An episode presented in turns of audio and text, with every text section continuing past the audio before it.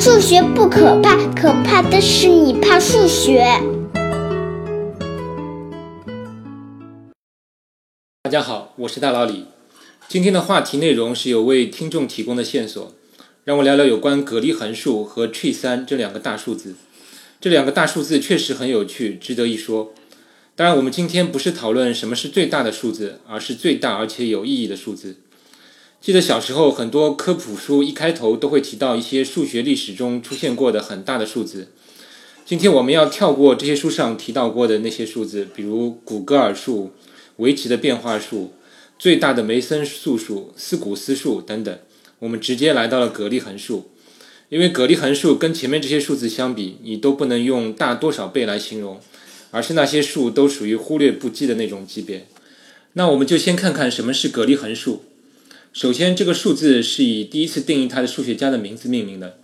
其实本名叫罗兰德·格拉汉姆，还健在，今年八十三岁。因为他自己给自己起过一个中文名字叫葛利恒，所以大家就称这个数为葛利恒数。这大概与他的太太是一位台湾出生的美籍女数学家有关。据说葛利恒本人还能说一点中文。葛利恒数最早是他在一九七零年代的一篇论文里提出的。它是拉姆齐理论中的一个问题。关于拉姆齐理论，我正好之前做过一期相关的节目，叫《拉姆齐理论三十年来的最大突破》。如果你想了解拉姆齐理论，可以去听听看那期节目。其实拉姆齐理论里的问题的定义都是比较简单的，很像排列组合问题，包括葛利横数的定义。但是如果需要简单解释的话，需要一点几何方面的辅助。那就让我们把脑洞打开，先稍微简化，从一个简单的例子开始。请大家现在脑子里想象一个正方体，它有八个顶点，然后连接所有顶点，就是除了人以外，把所有的面对角线和体对角线都画出来，这样可以得到一个有二十八条线段的一个图。这个图因为所有顶点之间都有连线，所以术语叫八个顶点的完全图。现在，请你给这二十八条线段涂上颜色。你可以涂上红色或者蓝色。涂的时候只有一个目标，你要避免一种情况的发生。这种情况就是涂好颜色后，观察所有位于同一平面上四个点构成的子图。正方体中位于同一个平面的四个点的组合还是很多的。除了正方体本身的六个面，还有比如顶面和底面相对的棱也是位于同一平面上，就是穿过正方体内部斜着的一个面。这种面有六个。这样总共有十二个这样的面，每个面上恰好有四个顶点。再观察这十二个面，每个面有四个顶点，六条边。你的目标就是避免这十二个面中出现某个面中的六条边都是同一颜色。如果你能做到让十二个面里没有任何面是单色的，那你的目标就达成了。如果以上内容说的你有点晕，那你可以看看节目介绍里的一张图，一看就懂。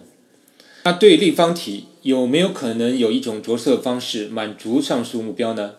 答案是有的。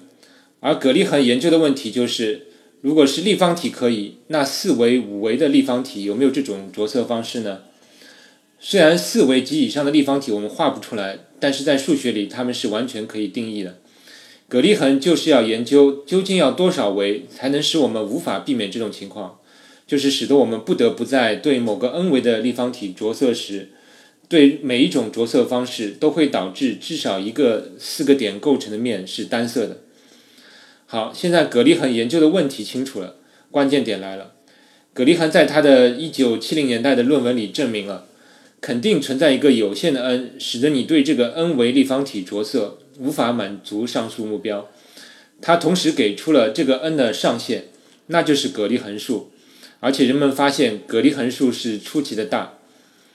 很多文章都介绍了葛利横数有多大。其实要我说，归根结底就一句话：如果你觉得你能想象出葛利横数有多大，那你一定是把它想小了。我今天也不具体把它跟其他什么数比较了，但我们学习一下人们为了表示葛利横数所采取的方法，你也能体会一下它的大小。首先，对葛利横数用科学计数法是不够用的。那你说我用指数的指数来表示行不行？比如三的三的三次方等等，有人还专门发明了一种表示方法，叫高德纳箭号表示法。这个方法就是用向上的箭头来表示指数的层次的数量。比如三的三次方就是用三一个向上的箭头再跟一个三来表示。三的三的三次方就是三，两个向上的箭头再跟一个三。这中间向上的箭头越多，就表示指数的层次越多。这种方法你体会一下，是不是可以表示非常大的数字？那你会问，如果用高德纳箭号表示法，需要多少个箭头来表示格里横数？我要说抱歉了，箭头的数量太多了，无法用科学计数法来表示，甚至用高德纳箭号表示法来表示箭头的数量还是不够。那我们再考虑这第二重箭头的数量，它需要用第三重高德纳箭号表示法来表示，第三重需要第四重来帮忙，以此类推。要等到六十四重，我们才能用四个箭头的高德纳箭号表示法来表示第六十三重的箭号数量。我在节目介绍里放了这六十四重表示法的示意图，请你体会下。如果你看懂了，你就会知道用语言来描述这个数字的大小实在是太徒劳了。好了，那我们知道格里横数是那个维度的上限，那下限是多少呢？你可能认为也是一个非常大的数字，但是其实只是十三。也就是十二维以下，我们都证明过有符合条件的着色方案了，但在之上就不清楚了。你可能会问，为什么不用电脑搜索呢？但是，请你想一下，对十二维的立方体，它的点数就有二的十二次方个点，每个点之间都要连线，每个连线再有两种着色的方法，也就是搜索范围是随着维数乘指数上升的，所以电脑很快就失效了。当然，上限从一九七零年代到现在也缩小了不小，但是还是一个需要用若干重高德纳箭号表示法来表示的数。所以你看，问题的答案就是在十三到如此大的数之间的一个茫茫的范围之内。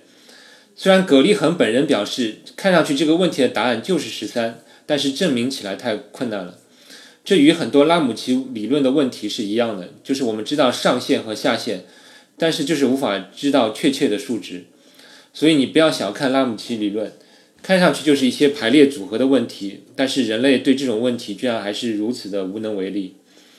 最后，我感到格里横数很好玩的一个地方，就是它虽然大，但是确确实实有完整的计算方法。